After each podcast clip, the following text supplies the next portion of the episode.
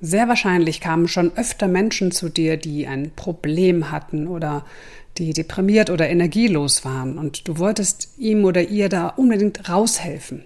Dann habt ihr ein wirklich gutes, ganz offenes Gespräch gehabt und es wurde ganz schnell deutlich, was diese Person ändern könnte, damit es ihr besser geht. Und dann freust du dich und bist ganz zuversichtlich. Aber dann sagt diese Person, ich weiß, dass du recht hast, aber ich mache es trotzdem nicht. Man kann Menschen nicht überzeugen. Menschen überzeugen immer sich selbst. Vielleicht mit Hilfe deiner guten Argumente in einem ehrlichen Gespräch, aber vielleicht eben auch nicht. Hallo, schön, dass du ganz Ohr bist. Hier kommt der Fritzeblitz, ein Gedanke, der den Funken in dir zündet. Der Podcast mit Nicola Fritze. Ich bin Rednerin und Coach. Auf Mitarbeiter- und Kundenveranstaltungen halte ich interaktive Vorträge zu den Themen Veränderung, Motivation und Kreativität. Und als Coach unterstütze ich dich dabei, dass du der Mensch bist, der du sein möchtest. In meiner Arbeit als Coach geht es ganz häufig um die Frage, wie sich jemand verändern kann oder warum jemand sich eben nicht verändert, obwohl er oder sie weiß, dass es wirklich gut wäre. Die Antwort darauf ist eigentlich ganz einfach. Die Veränderung ist bedrohlicher als das empfundene Leid. Und der Wunsch nach Veränderung geht meistens einher mit der Angst vor Veränderung. Aber gut, wenn die Antwort jetzt wirklich so einfach wäre, bräuchte ich ja dafür keine ganze Podcast-Folge aufzunehmen. Deshalb gehe ich natürlich noch mehr in die Tiefe.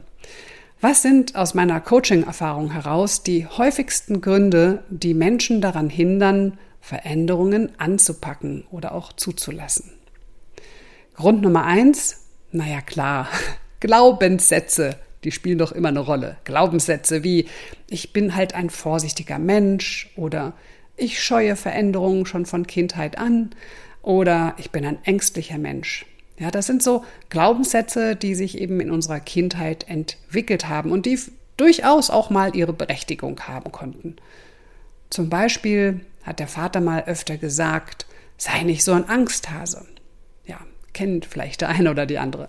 Und diese Glaubenssätze, die sitzen oft tief in uns und sind uns oft noch nicht mal bewusst und wirken wie selbsterfüllende Prophezeiungen. Wir verhindern, dass wir Erfahrungen machen, die unseren Glaubenssätzen widersprechen. Das ist doch klar, sonst bricht doch alles zusammen, unser schönes Glaubenssatzsystem.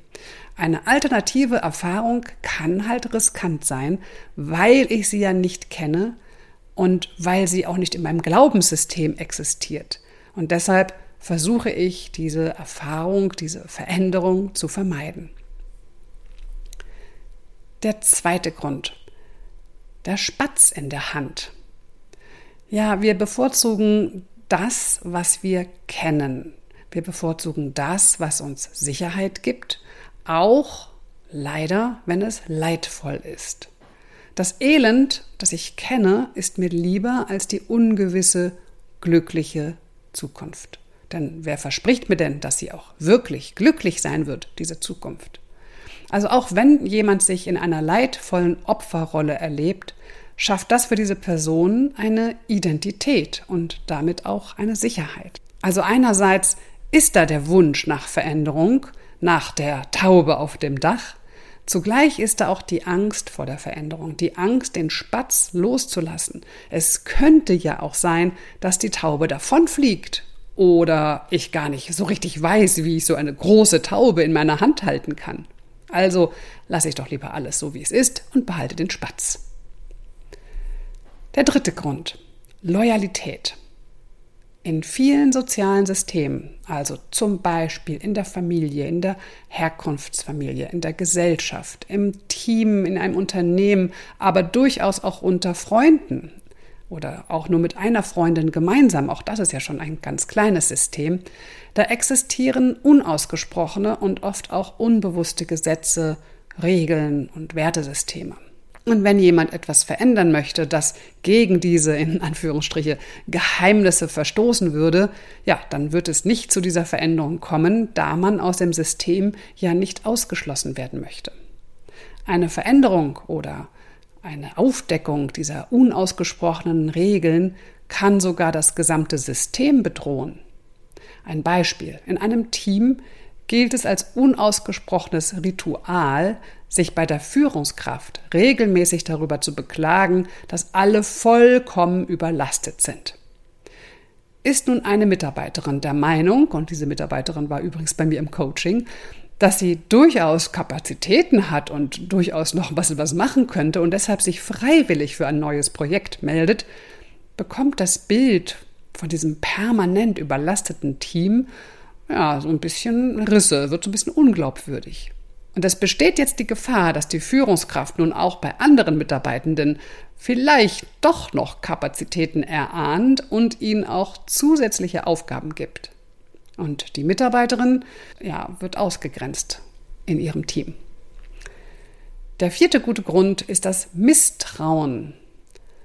Wenn man Veränderungssituationen in der eigenen Vergangenheit häufig als bedrohlich erlebt hat, ja, dann ist es doch nur allzu verständlich, dass jemand mit aller Macht versucht, Veränderungen zu verhindern.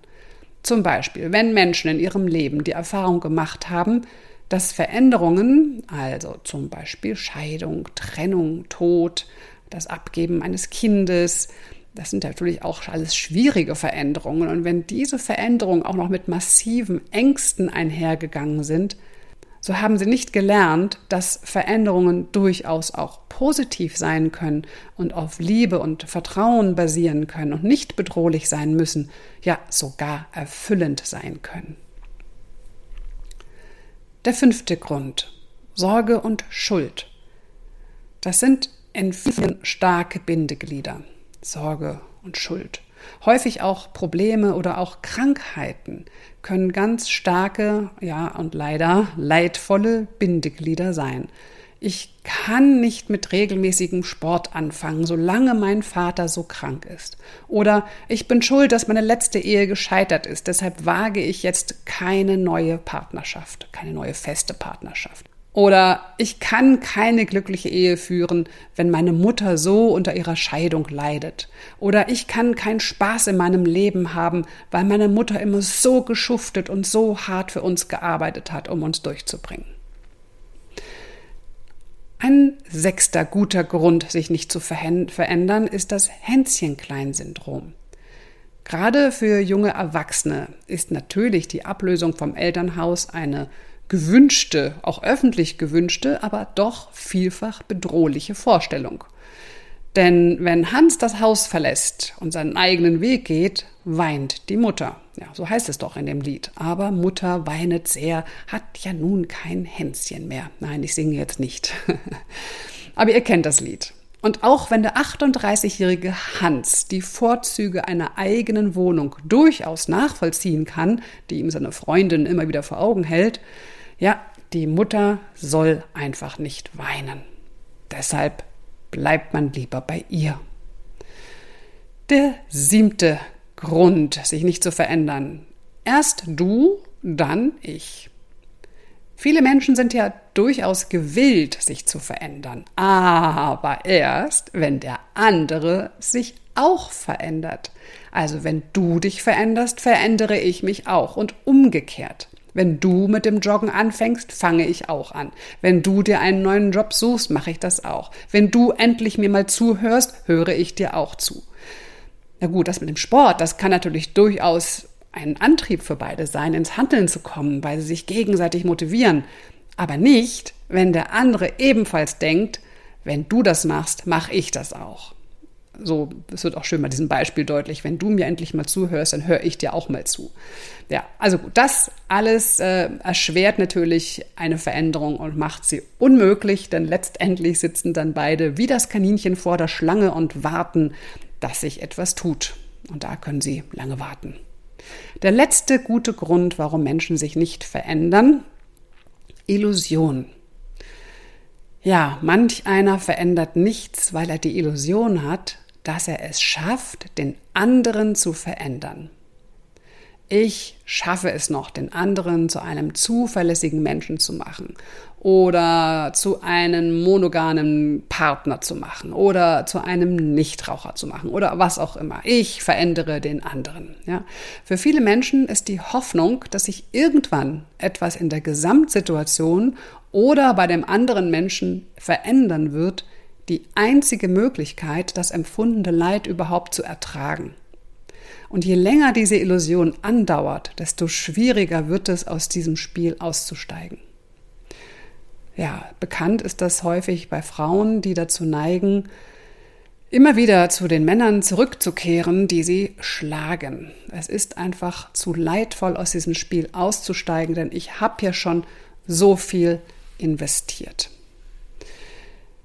Kurz zusammengefasst lautet die Antwort auf die eingangs gestellte Frage, warum ändern Menschen sich so ungern, auch wenn sie leiden. Ganz klar, solange alles so bleibt, wie es ist, ist das bekannte und gewohnte System stabil, gibt mir sogar eine Art von Sicherheit. Ich kann nicht enttäuscht werden. Veränderungen machen ein System erstmal wackelig, unsicher. Man braucht mehr Energie, Mut und wahrscheinlich auch Frustrationstoleranz. Und nur wenn man wirklich weiß, wofür die Veränderung gut ist und auch wichtig ist, ist man überhaupt bereit, diesen hohen Preis zu zahlen. Und dann kann man hinterher sagen, ob sich der Preis auch gelohnt hat. Aber eben das ist ja das Doofe. Man kann das erst sagen, wenn man es tatsächlich gewagt hat, sich zu verändern. Aber hey, falls man hinterher feststellt, dass die Veränderung eine Schnapsidee war, dann kann man ja einfach wieder etwas verändern. Irgendwo wird schon noch ein Spatz sein, den ich wieder zu fassen bekomme, falls ich vielleicht festgestellt haben sollte, dass ich Tauben doch nicht so mag und sie vielleicht auch viel zu groß sind für meine Hände. Vielleicht probiere ich es aber auch mit einem Papagei. Was auch immer du gerade in deinen Händen festhältst, vielleicht hat diese Episode dich ein bisschen nachdenklich gemacht und du schöpfst Mut, loszulassen und mit den freien Händen etwas Neues anzupacken. Das wünsche ich dir von Herzen. Danke fürs Zuhören. Das war die Nicola.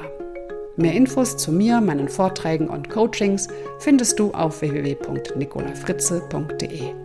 Ich freue mich natürlich, wenn du meinen Podcast bewertest und wenn du keine Episode mehr verpassen möchtest, dann abonniere meinen Fritzeplatz am besten gleich.